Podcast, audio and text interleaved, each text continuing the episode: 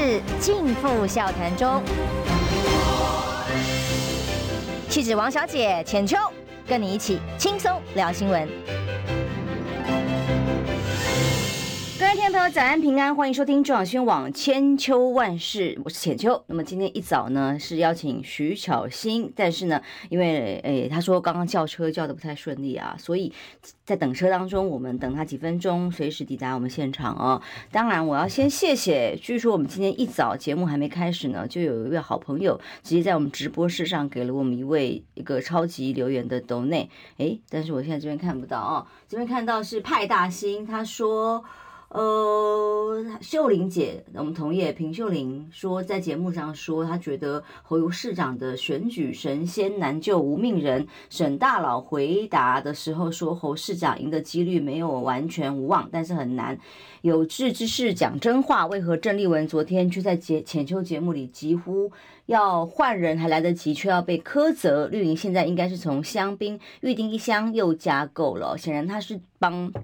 呃，郑丽文委员讲话啦，因为昨天节目之结束之后呢，也看到哎，突然传出来党中央有党纪处分不排除这样的声音，我就差点觉得我的节目是不是这个。党纪处分红区哦，继罗志强之后又有了郑丽文，基本上我就忍不住想起来说，哎，几年前换柱的时候有人提出来的时候，哎，有党纪处分嘛？那标准不是应该要一致吗？党内的声音，大家是不是可以更呃，开开阔开阔的心胸去广纳雅言？那当然，如果觉得他不值得参考，也就把他付之高阁。但是没有讲话的自由吗？动不动就要记党纪处分，尤其是在。节目上哦，或者是对我本人贴标签，基本上昨天是来宾的谈话啊，我们都尊重，但是没有必要用这个一动不动党纪来祭出处分，就可以遏制住党内的不同声音吗？还是就可以让选情提升呢？那这样真的有助于团结吗？其实这件事情还不如用其他的方法哦，让真正的团结可以发生，而不是。不不准人家讲话，讲话就要恐吓人家，要要呃，今天像声压的郭信良一样哦，记一些手段跟开刀，真的是对党内的团结或接下来的选情有帮助吗？哦，好，我们先看看今天呃最受关注的一个最新的消息，就是台南一大堆黑金的弊案，不是。层层的追查追查当中嘛，陈宗彦的案子才刚刚分案，当时呢就以一个总府发言人的身份呢、哦，发现在台南任职的期间，也涉及性招待啊，也涉及相关在案件起诉过程是不是检方有包庇不法的情势，已经被不起诉处分。结果现在前台南议长郭信良涉嫌收贿勒索千万，检方昨天连夜声押他征征讯之后声押，现在。院方还在准备开庭当中，所以还没有结论会不会被收押。但是呢，这个案子之所以被关注，当然他虽然是无党籍的呃议员议长呃参选人，因为因为接下来有可能因为吕李律丽啊，就民进党的这个。当选议长的人马哦，因为涉嫌的相关黑金的弊案，接下来有可能随时要补选改选呐、啊。那据了解，郭信阳也正在准备投入接下来的补选呐、啊。那这个时候，就检方开始大动作的搜索，涉及世纪重划弊案的时候，总是让人不免联想说：哇，那可能是真的办案的这个轻重程度有差别吗？那么为什么之先前的其他的案子现在也看不到什么具体的进度？但是呢，如果是异己，也就是说意见不一样的，甚至曾经跟赖清德对杠的这样子的这个相关当事人或政治人物，就更被强烈的来追查哦。当然，我支持有弊案有不法，当然要查，但是怎么查，是不是能够公平一致的标准，这个是非常重要的，而不是只要跟你意见不合或跟你阵营不同，可能会跟你的议长选举接下来帮你补选竞争的时候，就成你追杀的对象哦。我们后续持续来观察这个意见。来，我们巧心已经到了现场了哦。大家好，各位听众朋友，大家好。风尘仆仆感，对，你有没有觉得我眼睛有一点肿肿的感觉？有一点怎么哭哭了一晚吗？跟杨博雅一样吗？没有，是这个眼睛过敏，所以早上在等它消肿。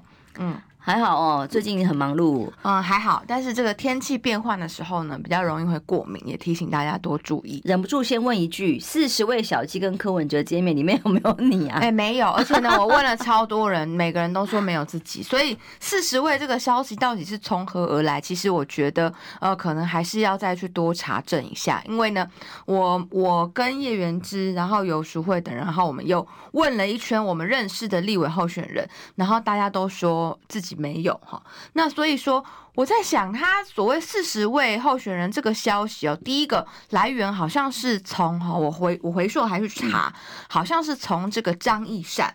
哦，那张义善跟柯文哲的关系可以说是非常的差哈，是在三立的这个政论节目的时候哈讲的，就是比这个国民党的发言人还要早提到所谓四十位的这个消息，所以我觉得这个四十位的消息确实听起来是呃非常的这个很很很 rough 啦，就说没有特定的对象，然后谁，然后这个四十位是北中南，然后还是说就怎么统计出来的？坦白说，没有人知道。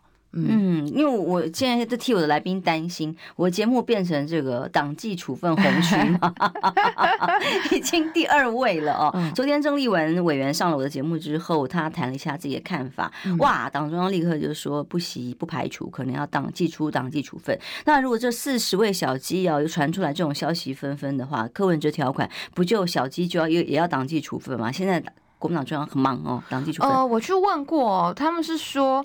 好，如果说是私下的拜会跟拜访，然后。不是所谓的公开站台的话，就可能本身是没有什么问题的。嗯、就是说这个弹性呢，也没有限缩到说，哎，好像说这个柯文哲跟国民党的连私下见面礼貌性的拜会都不行，似乎没有。可是也真的好像没有所谓四十个立法委员候选，因为其实立法委员候选人也没有几个，而且我们现在目前国民党还没有提名完毕，是，所以很多的选区其实根本就还没有提名。算一算，这个立委候选人如果说是四十位的话，那几乎所有人都见过柯。柯文哲了嘛？那这个可能性我觉得是比较低一点啦。所以或许他他的意思，或许是你在这辈子当中有没有见过柯文哲？这辈子？那你在议会在市政期间可多了哦。对对，所以那这样的话，可能就会有四十位。可是你如果说是最近因为选举的关系而去拜访他，我个人觉得应该没有到四十位。嗯，而且柯文哲他们这方面呢，也不是。哦，随随便一个国民党的候选人去跟他见面，他就会愿意见。然后，就我对他们方面的了解的话，也不是这么容易可以见到的。嗯，我们从时事新闻先聊起好了。嗯、这个安全题没有 开玩笑，因为我只是觉得说，哇，如果都事事都要用党纪处分才能够约束党内向心力的话，那该怎么办呢？啊、嗯，呃，郭信良前台南的议长，他是五党籍，不过昨天被搜索约谈了之后，今天凌晨声押，现在还在开羁押庭当中哦，是不是真的会被羁押？不知道。但是呢，我们只是觉得说，为什么陈忠彦的案子先前有没有包庇不法等等，哇。快快也不快，也四个半月就结案了啊，什么事都没有哦。明显的有一些呃性招待的对话跟资料，其实也都好像视而不见。但是郭信良像这些政治立场不一样的，是不是可能呃这个像比方李吕丽丽好了，他们都还在交保在外啊。邱丽丽啊，邱丽丽，对不起，邱丽丽。那郭信良只要政治立场意识不一样，哎，相对侦办的这个重轻重程度就会差很多吗？呃，是，所以呢，我觉得这个七月十六号，这个馆长跟黄国昌有一个呃凯道的这个活动嘛，那我自己也会去，也是因为其中它一个主轴叫做司法正义，正好，就是说这几年来的司法正义，包含尤其是哦减掉系统的不公平跟双重标准，甚至刻意的护航哈，这个民进党。呃的相关人等哈，甚至拿来进行政治斗争，这个是违背一般人民的发感情的。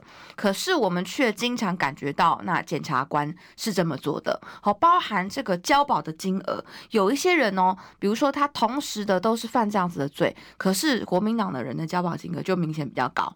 好，那那在呃这个检察官的调查的速度方面，也有很明显的差异。比方说，调查郭信良的时候可能很快，然后可能调查邱丽丽的时候可能很慢。好，也会有这样子给大家这样子感觉。那另外呢，我也提一个，像立法委员赖品妤，民进党的嘛，他在网络上被骂，好，骂他的人当然不对，可是这个被骂的人呢，他竟然因为骂了赖品妤，被扣押跟搜索他的电脑，甚至他的网页浏览记录。哦，他把他的检察官把他的电脑扣押、搜索，去看他的浏览记录，去定他的罪。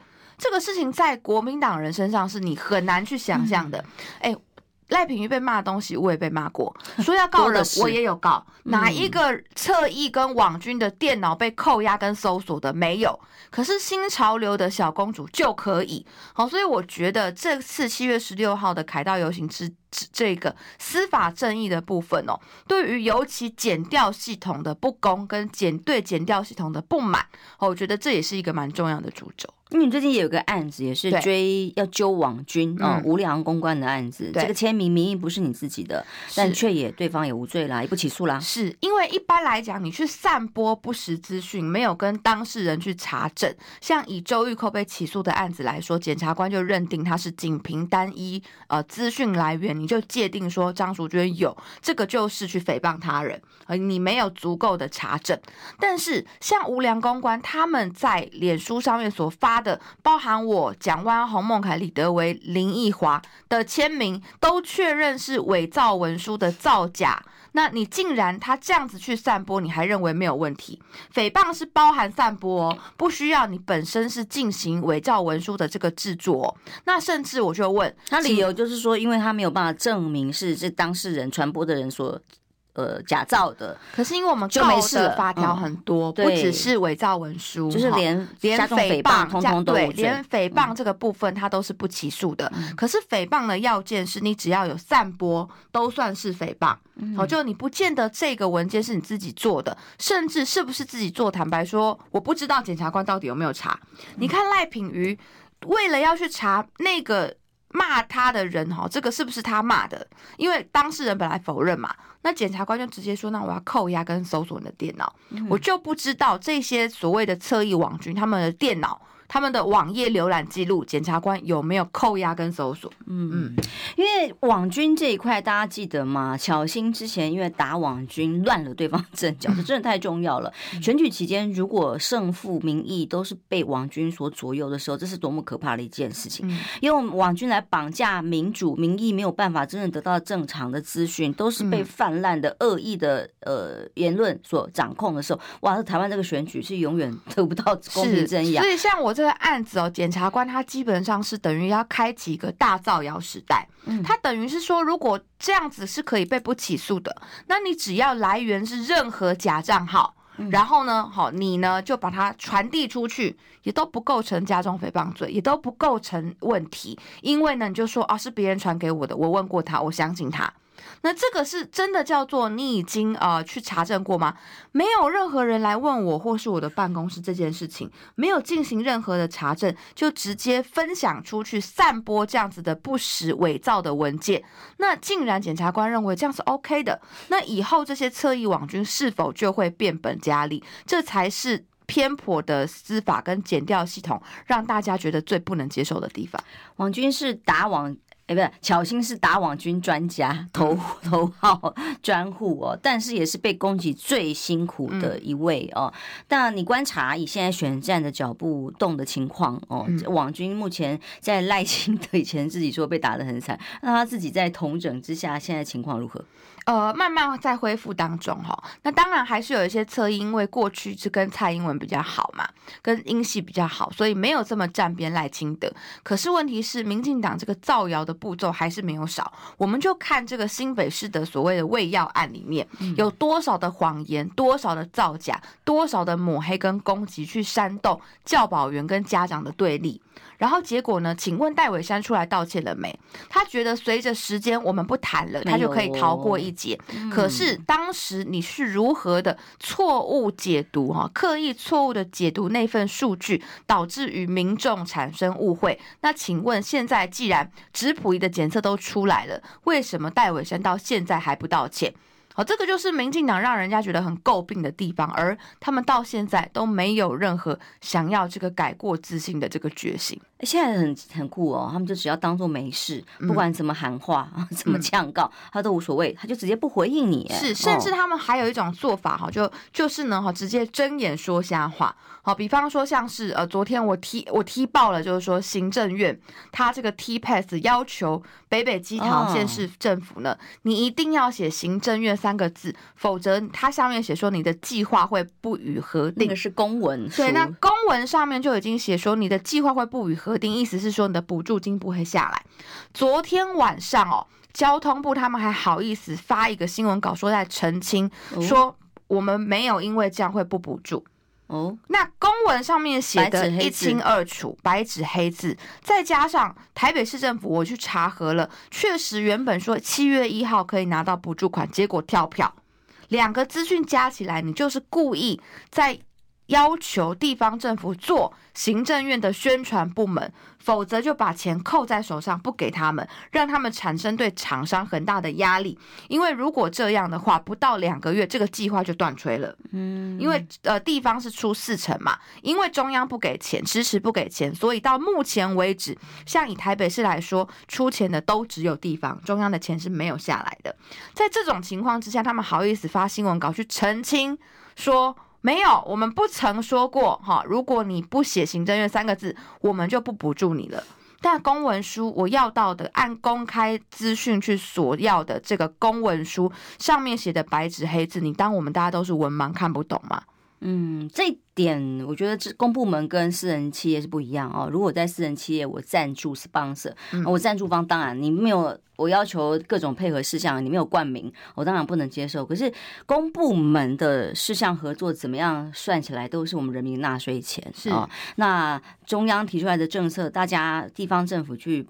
各各预算既然有要分配，哎呦，真的选举到了，就有这么计较吗？重点是我公文书写了还要否认。我看高雄的广告上面并没有特别加注行政院啊，那为什么就没有事情？可是像是北北基桃就被特别刁难，就是跟刚刚司法的讨论议题一样，都是颜色之别哦。只要是民进党的，哎呀，尽量帮，尽量给钱用，用不完啊，公子哥儿太子党。但如果是国民党不同政党的这个执政，想办法刁难呐、啊，连给点预算都要坑坑扣扣的哦。好，我们休息一下，马上回来。我关心国事、家事、天下事，但更关心健康事。我是赵少康，推荐每天中午十二点在中广流行网、新闻网联播的《听医生的话》。我们邀请到的都是国内数一数二的医疗权威，给你一个小时满满的医疗资讯，让你健康一把抓。除了收听以外，还要到 YouTube 频道上订阅 I Care 爱健康，按赞、订阅、开启小铃铛，爱健康三支箭，一件不能少。千秋万世尽付笑谈中，气质王小姐浅秋，跟你一起轻松聊新闻。现在到八点二十四分，欢迎回来中广新闻网千秋万世，我是浅秋。今天访问是台北市议员，是立委参选人徐小信。浅秋姐姐好，各位听众朋友大家好。我刚刚广告时间还特别先问他一下，哎，那个我要问其他问题，大选啊等等的，你会不会害怕担心？可不可以？不会，我们能讲多少就讲多少。只是最近有一些新闻，呃，有也有人来问我，但有的事情我真不知道哈，所以不知道就没办法跟大家报告。但是知道的部分呢，我们就知无不言。目前的选情呢，因为比方说在民调数字里面啊，的确不管是民嗯新的民意基调、民意调查的机关啊，网络的网络版本，或者是比较传统长常年在做调查的机构，的确侯友谊的民调都不是很好看了哦。那当然金普聪呃现在担任了近办的执行长之后，哎，你也过去跟他一起金老师嘛哦，嗯，共事过，那他就说这个是一份九十万。的委托哦，刻意带风向所做出来的民调，那我真的觉得有点有点可爱啦。我想想看，那如果全部的民调都做都做同样老三的民调的话，然后这样九十万加加，其实九十万有点便宜。我还那天跟 T 台负责做调查的这个主管碰到电电梯碰到聊聊两句，他就说、嗯、我们哪那么便宜，而且可怎么可能？九十万很便宜吗？其实民调应该是二十万到三十万，二十万左右就可以。要看哪一种吧？呃，都差不多，因为是抽样的，所以没有差，就是抽样跟打电话。民调的公道价格大概是二十万到三十万，就已经有一点贵了。可是是刻意带风向，带风向不一样是啊，带风是要做出他想要的目结论。基本上我认识的民调公司都没有就是不会让人家去带这个风向。可是你可以去设定这个问题的题目，让它变得对你比较有利。嗯，可是像对我们来说，既然我们都花钱做民调，我们想要看到的都是真相，而不是就是因为问题的偏误，然后导致结果对我比较有利的民调。嗯，对，那这样的民调一份的话做下来，我们一般来说是二十万，通常二十万以下。好，那如果你的样本数多一点，那可能三十万都是有可能的。所以你看，我们初选的时候，每一个人会缴五十万的这个民调作业费进去，那基本上是这个价。那可是呢，呃，我觉得是因为现在做的民调很多，而不是单一一份，那所以。我认为也不会每一份都有，就算有这个情形，也不太可能每一份都有这个情况。所以我在想，金老师他只是讲说，哦，可能业界比如说某一家哈，或许他有这样的做法，但是不太可能是每一家哦都是因为他可能就是用九十万的价格，然后刻意去带风向做，就做出来的结果。我个人也。在呃民间的这个感受，地方上的感受是，这个侯市长的民调确实有很大的努力空间哈，就是民意支持度确实有很多努力的空间。那现在呃选民基本上还是蛮分裂的，嗯，好，就有的人就很支持侯友谊哈，就是觉得如果换人的话，哈，他就是就不投了。那有的人又说，那不换人我也不投了哈，所以我觉得呢，分成一半一半。那大家就想哦，这个很简单，就是如果今天哈这个。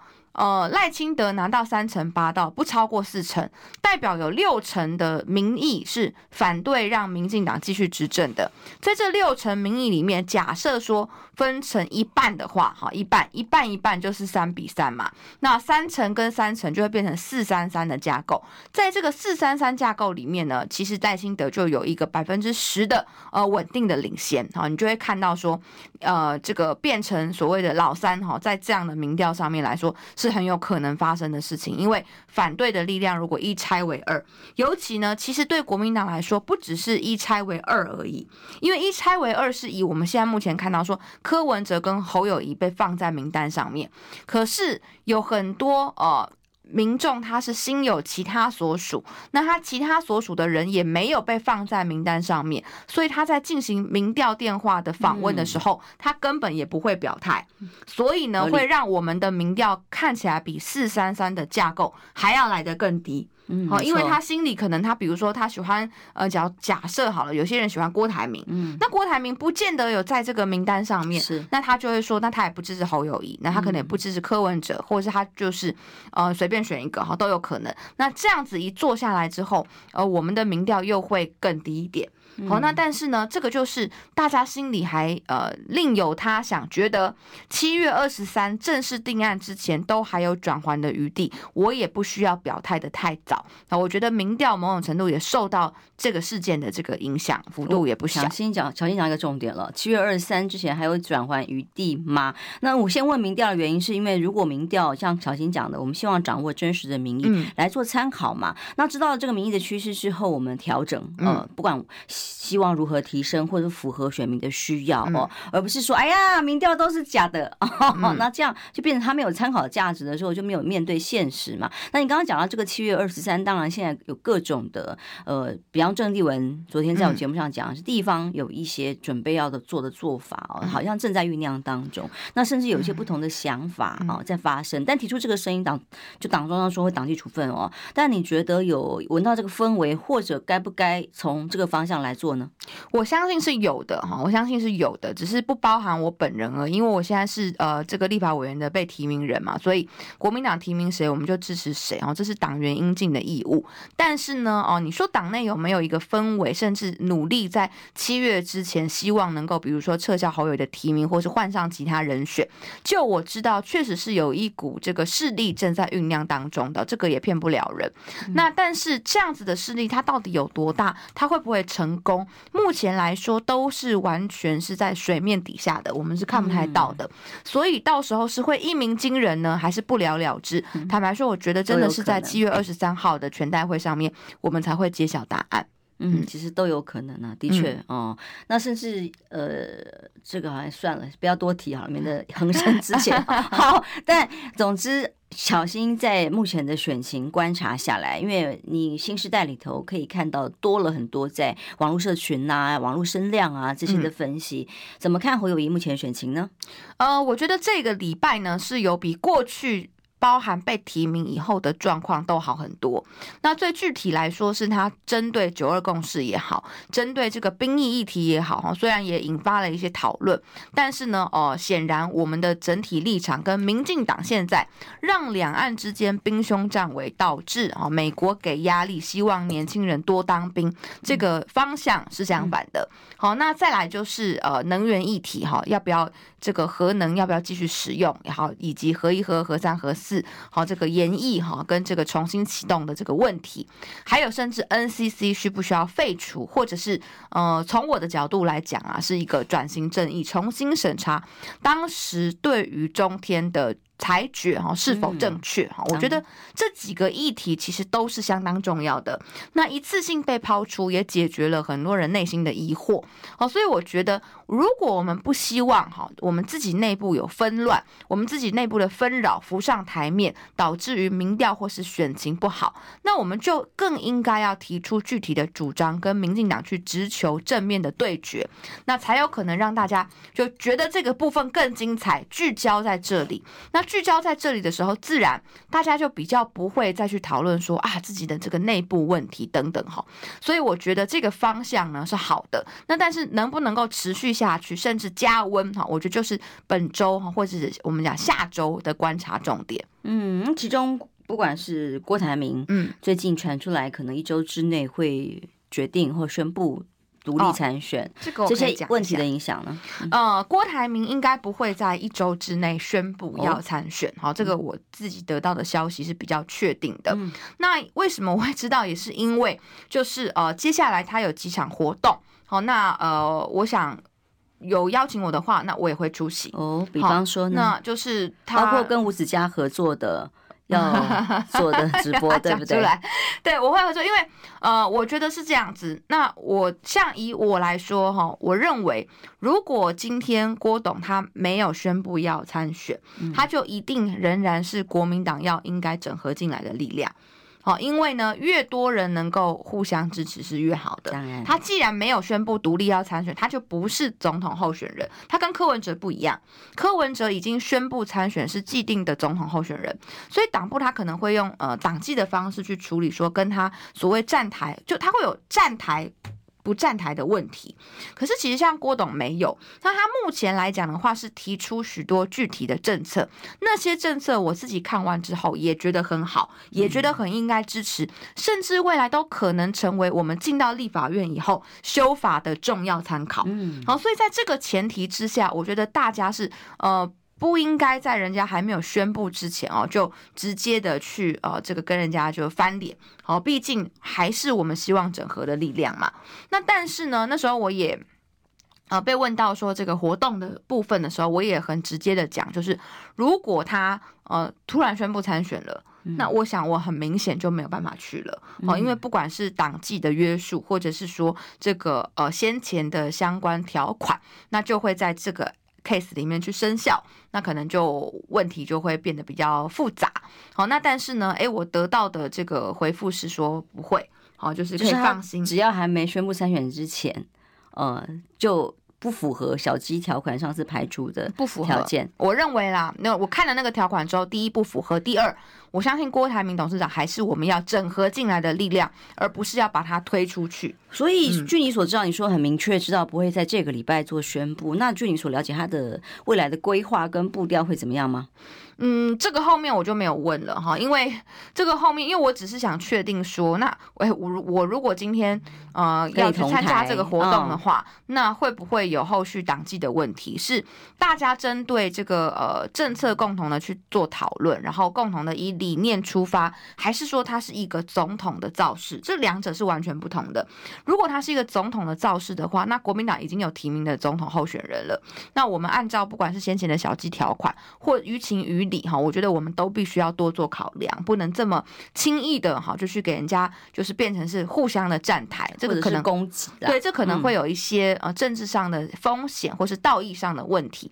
可是哦，如果他并不是宣布参选了，他只是想要提出他的理念跟主张哦，那我觉得应该是要尽可能团结可团结的力量。嗯，也许给他多一点尊重，嗯、也许了哦。那每个人都有不同的声音，因为你提到郭台铭的话，那连带当然是。然后有人问说，如果他现场宣布参选的话，我不会会不会立刻走人？有有可能会哦，立刻倒下。其实我有可能会哦，因为像我们答应的前提，当然就是先确保说彼此之间有这个互信在。这个有问过党中央吗？呃，我没有问过党中央，可是我觉得这个是比较正常的理解啦。嗯嗯，包含我有去了解了一下，就是说先前郭台铭去高雄见了很很多的立委候选人，对，那后续的状况是如何的？那党党部并没有要针对这个部分进行任何的党纪处分。嗯，好，那因为我觉得这个事情很单纯，大家也不用想太多，就是郭董他没有宣布参选，这是最重要的。一旦宣布参选之后，所有的候选人某种程度我们必须做一个选择，但是没有参宣布参选的时候。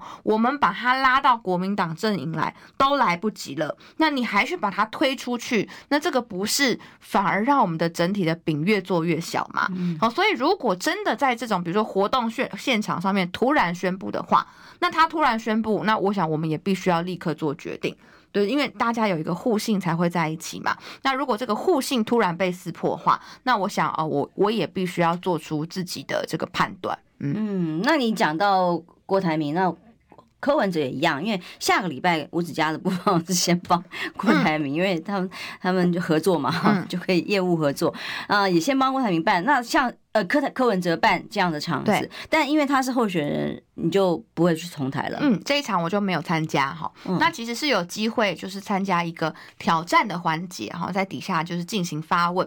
那要发问的问题很犀利，也是可以的。那这个也没有同框或是站台的问题。但是我觉得，既然呃党内哈，那包含这个党中央，他对于这个事情这么在意的话，这么在意。对，既然你们这么在意的话，那我们当然也可以配合。配合这个事情并不难哈，我们也没有想要。在这种议题上面跟国民党中央去吵架，好像也没有什么必要。好，所以党中央既然觉得同框可能会有站台的疑虑，好，那我们就配合党中央的指示去办理啊。所以，呃，柯文哲的这场活动呢，我基本就不会去参加。嗯，因为先前比方熟会或者是刚哦，他们是在比较相对艰困的选区，觉得如果可以赢得赢得更大的支持，那当然各党各派都好哦。但显然你说的对，党中央真的很介意哦。嗯，那所以。柯文哲呃，现在很在乎说，那我们到底要不要党内的小鸡要跟母鸡挂看板这些问题啊？林涛还特别用这个来当做宣传，挂出了第一张看板是跟侯友谊的。嗯，你的部分呢？啊，我应该不会去挂这个看板，因为我们台北市是不能挂竞选看板的，比较特殊一些哦。台北市因为哦，我们在台北市议会上个呃上上个会期已经通过了相关的竞选自治的这个条例，所以我们目前呢只能挂形象看板，好，不能挂选举看板。也就是呢，就算你挂看板上面，你只是打自己的形象，你不能去写说要选什么哦，所以它的宣传效益相对过去是比较低的。可是我们都觉得这是一个正面的事情，就是选举期间的看板真的太多，那太烧钱，然后呢，这个选举资源的滥用、财力对财力的比较，以及说啊，这个对于市容的，这可能就是会造成一些损害哈。所以呢，我们都觉得通过这样子的条款，就像过去以前到处插旗子，台北市也是第一个通过说不可以在选举期间插旗的。那后来不插旗之后。也没有什么不好啊，所以这次台北市呢的竞选广告物也是受到很严格的规范跟限制，所以我自己本身会挂的形象看板的数量就已经会很少了，对，所以我应该是不会刻意去挂选举的看板去在选选选举过程当中违规，不管跟任何人，嗯，哦、对不对？嗯，哦、好，我们现在两个斗内 W Lin 他说真的很想下架民进党，但是国民党真的让人家呃很。很应该是可气，应该气馁吧？哦，推他讲的是，他讲的哦，推这么弱的鸡重新办公正公平的初选，否则会很惨烈哦。然后另外一位朋友是司马懿，他懂念我们说韩总的螃蟹理论代表国民党的状况，只想做拉拉队，有些人却还不死心。那么关于这个选情的消息，当然包括自己这个巧心跟苗苗博雅啦，或者监督整个外交系统立陶宛的事件哦，引起了也很多哇，我觉得。是这个，现在连公务员外交部所回应的新闻稿里面，都已经到了匪夷所思、不可思议，就像侧翼写的文章的地步，直接都讲中共同路人，然后对于内容实质的问题是不太回应。嗯，已经到了这种全面选战化的阶段啊，呃，更更需要巧芯这样社群的战力的人来一起来打。我们先休息一下，马上回来。我关心国事、家事、天下事，但更关心健康事。我是赵少康，推荐每天中午十二点在中广流行网、新闻网联播的《听医生的话》。我们邀请到的都是国内数一数二的医疗权威，给你一个小时满满的医疗资讯，让你健康一把抓。除了收听以外，还要到 YouTube 频道上订阅 “I Care 爱健康”，按赞、订阅、开启小铃铛，爱健康三支箭，一件不能少。千秋万世尽付笑谈中。气质王小姐浅秋，跟你一起轻松聊新闻。时间到八点四十二分，欢迎回来，中广宣网千秋万事。今天巧心跟我们聊了很多，其实对于打网军这件事情是攸关台湾政治民主很重要很重要的前途。如果我们台湾真的被网军治国，呃，影响了左右左右了民众所能够去。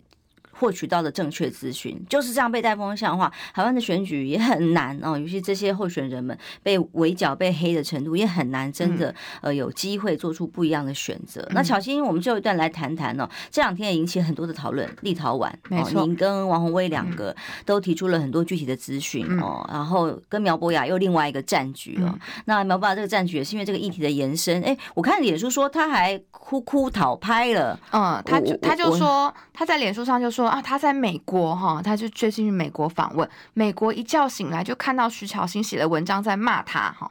那不是啊？为什么你当时去找罗志强辩论的时候，你就不是在骂人，你就是在说我要进行一个辩论？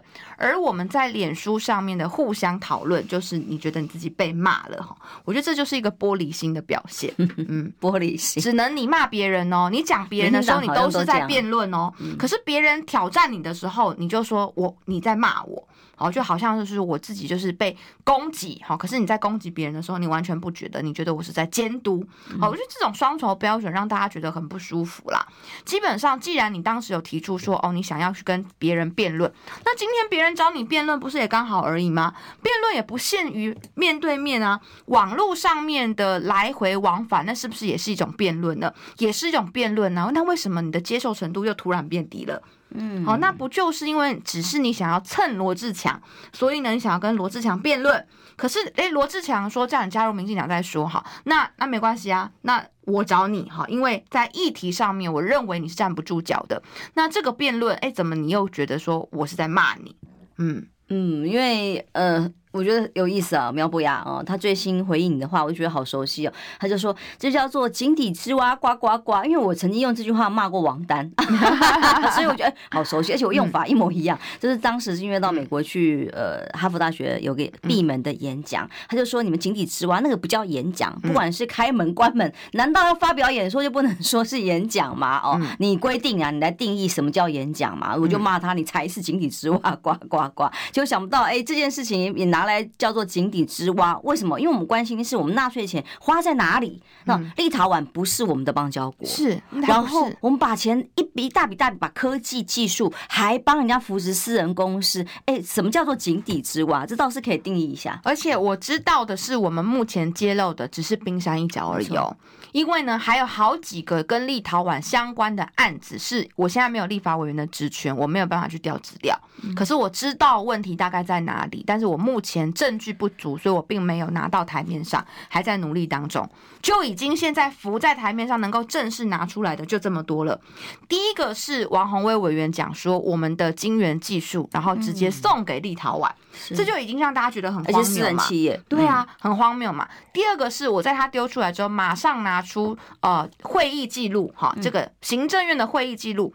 当时六月二十二号，本来他们的农业部长要来台湾，那后来改成政务这个农业部的次长哈，有来台湾，因为他要来台湾，我们就要准备跟他买七点九亿的小麦。那有人说，那不跟他买，难道跟中国大陆买吗？什么？那你们是不是都是亲中的？抱歉呢，我们最主要跟哪里买？跟美国买哈，美国它的价格透明程度跟它的品质都比较稳定，所以多数的这些面粉工会跟厂商都跟美国买。他们觉得立陶宛的小麦的价格是不透明的，品质是不稳定的。万一我做面包、做蛋糕，我用了品质不够稳定的小麦，我这整个都报销要重做。所以大家兴趣缺缺。可是政府告诉他们说，因为人家农业部长要来，后来是次长，那所以我们就要跟他采购七点九亿的小麦。政府不在意它的品质，也不在意它的价格，只在意说，因为我要做大内宣，做面子给人家农业部长。是，所以这个以前呢，好，民进党骂国民党说在外交上花太多钱，国民党再怎么花。都是花在我们的邦交国上面。既然对方承认中华民国，我们能够互助的地方，那本来就可以互助。比方说医疗设备、基础设施。可是现在你民进党很夸张的是，这些国家包含立陶宛根本没有跟中华民国建交。换到什么？没有换到任何牌子，还是两句挺中华民国？一个牌子，他甚至没有写中华民国，也没有写他英文，没有写台湾，还改了。他英文写的是 Taiwanese，他是 台。Taiwanese representative，他台湾 nese，他甚至不是台湾，嗯，所以苗博雅醒醒吧，好，我真的很想跟他们说醒醒吧。什么是井底之蛙？对，什么是井底之蛙？你知不知道那块牌子上面对外国人的视角看到没有写台湾，是台湾人代表会，台湾人代表处，但是。台湾人当然没有问题，他没有触及主权嘛，嗯，跟官方无关。立陶宛他采取了一个非常取巧的方式在做这件事情。那另外，刚刚我们已经讲两个案子，对不对？那那一天因为跟他在网络上面辩论哦，我就丢第三个例子，是我们用所谓的经济部哈贸易局的贸易推广基金去帮立陶宛去做了一个所谓的立陶宛的商品展示处。那应该要让他们自己出钱的，因为我们的贸易基金主要是推广我方贸易，不是推广他国贸易。结果据说呢，立陶宛就说希望台湾可以继续设，他说他们没有钱。没有钱，希望你们继续设，然后就真的继续设了，一直到被踢爆以后，他们才说啊，邀请他们去研议，说是不是应该有退场机制。所以，如果今天苗博雅要选立法委员，但完全不在意这些预算是如何被滥用的，到底谁才是井底之蛙？嗯，这个东西我有点感慨。我之前在台北一零一工作的时候，有负责某些场域的管理哦，嗯、那就有一些外交国。跟我们没有邦交国家，就会觉得 可能在台湾平常得到很高很高的礼遇吧，哦，他会觉得我们应该要配合他们办，他们国家要办国庆了，嗯，我们就要配合他办展览哦，配合他办各种呃 event 啊，或者是活动，或者是呃参演，然后希望我们出钱，我就心想说。为什么？是，这就是他们提的很理所当然，是把台湾人民当盘子嘛？哈，我觉得这真的是把台湾人民当盘子，就什么事情都要台湾出钱，什么东西都要台湾做。那但是可能跟我们台湾根本就中华民国是没有邦交关系的，所以我觉得很奇怪啊。诶，苗博雅他花自己的钱的时候很省的啊，比方说他当时为了要买很便宜的 iPhone，就才被导致被诈骗，或者是他因为 U-Bike 不会借还车，然后大发脾气。觉得怎么这么贵？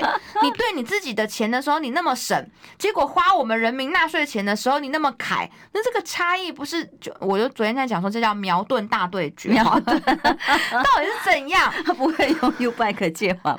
他就是对他不会借还 U Bike，所以他就觉得说，比如说我借了 U Bike，专业科技，怎么样花那么多钱？就是计较这种小钱，然后真正该计较的大钱，你却觉得都没有问题，甚至提出监督的人都被你们说成是不让。让台湾交朋友，我们没有不让台湾交朋友，但是我们希望我们交的是真朋友，不是只一定要花钱付出的酒肉朋友。这个朋友是什么样的朋友？我们总是希望政府能够多去分辨一下吧。对，所以我们今天之所以不管是王宏威或是我，我们今天之所以拿到这么多的资料可以去揭露，我坦白跟大家说，那是来自基层公务员的不满。非常。他们做了这么久的技术官僚，说真的，他们很少遇到这种被勒索的情况。他们是国家考试上来的哦。比方说，我刚刚举的那例子，我们当然不会买单，因为我我们只是官股民营，我不用帮他买单，我们也不用纳税钱。而这些公务人员基本上是国家考试一关关上来的，历朝历代经过一段时间，还有一些文官上面的法规、专业的把关制度，现在可能都让他们觉得崩溃了。是，所以呢，你看到是说我们的纳税钱被这样子的去腐烂的发放，然后呢，政府都没有告诉我们哦，政府都告诉我们说立陶宛是挺台湾的民主哦，嗯，结果呢，原来不是挺台湾的民主，是你必须要花费在他身上很多，那以他可以我们在他身上花这么多钱，但是他不承认跟中华民国的邦交，政府也觉得这样子 OK，那大家真的觉得这是真心的朋友吗？然后你一质疑的时候，外交部发的的新闻稿哦，就就讲说，哎呀，这都是认知作战 啊，中共同路人的手法。我们最后一点点时间呢，我们结论一下，因为七月十六号有一件重要的事情，郭台铭、侯友宜。呃，跟柯文哲三个人都即将孽世啊，即将在这个大游行里面同台出现。嗯、那怎么看？大家都到这个现场来，当天可能会产生的，不管是火花也好，或是跟民众的诉求。呃，我觉得呢，在啊、呃、一些议题上面，我们确实跟馆长跟黄国昌是不一致的。好，讲最具体的例子就是对中天的案子，嗯、当时他们去所谓的反红媒，但是最后 NCC 也利用了这样子的一个活动，那去呃。税就是当时就说哦，我们是反反红梅，可是他。关台中天，他根本就没有找到任何的红色资金上相关的证据。好，那总之他还是把中天关台了。关台之后进到法院里面去打行政诉讼，我们才知道原来 NCC 他当时各式各样的判决是如此的荒腔走板，所以我们都觉得在这个事情上面应该要呃还电视台一个公道，去重新审查 NCC 当时的各式各样的决议，到底那些罚款你应该罚还是不应该罚？那如果都是不应该罚的，那你当时利用用这个条件做关台的决定是不是做错了？要重新审议。那这个部分呢，我相信跟馆长还有黄国昌是不一样的。可是哈，我认为在其他的主张里面，比如说像是居住正义，好像是呃，民进党蔡英文他们公宅盖的跳票的事情，或是我觉得更重要的是这个司法改革、司法正义。那这几年来哈，你看到的是。呃，检察官很多都是啊，律用检察官，好，就是专门就帮民进党去办案的，然后对国民党案子置之不理的，这种都应该在游行上面，我觉得我们要把诉求讲得很清楚，然后团结一切可以团结的力量。对，所以我刚刚讲的，其实真的不只是针对郭台铭哈，还包括什么？参加这场游行，也有人像慧文哥，他觉得，呃，馆长跟黄国昌比较挺柯文哲，可是我觉得重点不是他们两个挺谁，重点是来参加这场游。游行的民众，我们能不能够足以去说服对方，说我们的主张跟路线是正确的，去争取他们极大化的支持？对，所以我觉得是着眼在民意，而不是着眼在馆长跟黄国昌的私人关系。哈，这一点我觉得要分清楚。所以我相信，呃。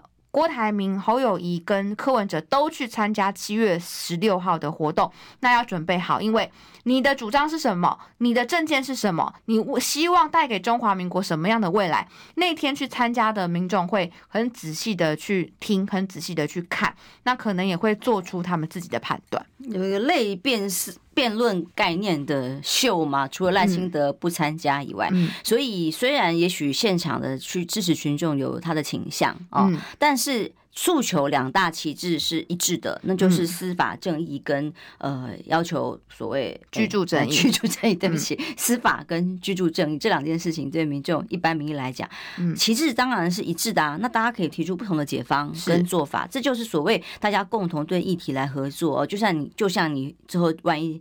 哎，有很有机会了，不要说万一 进了立法院之后，哎，也必须要有一些在野或议题的合作。重点在于不是党政党要你做什么，而是这个民众要什么，跟是非是什么嘛？对，所以我觉得对事不对人，嗯、然后我们在这个议题上面寻求更多能够支持的力量，甚至好，假设说国民党二零二四年能够政党轮替，那请问没有选上的那几位，他的有跟我们同样理念的人，需不需要他们的力量，或是在呃这个舆论上面去发声，继续的支持这个议题，让我们在进行这个议题的改革的时候，能够更顺利，得到更多的民意，也是需要的嘛。所以不单单看这一次的选举，还看得更长远，是共同理念的人可以用共同的价值团结彼此。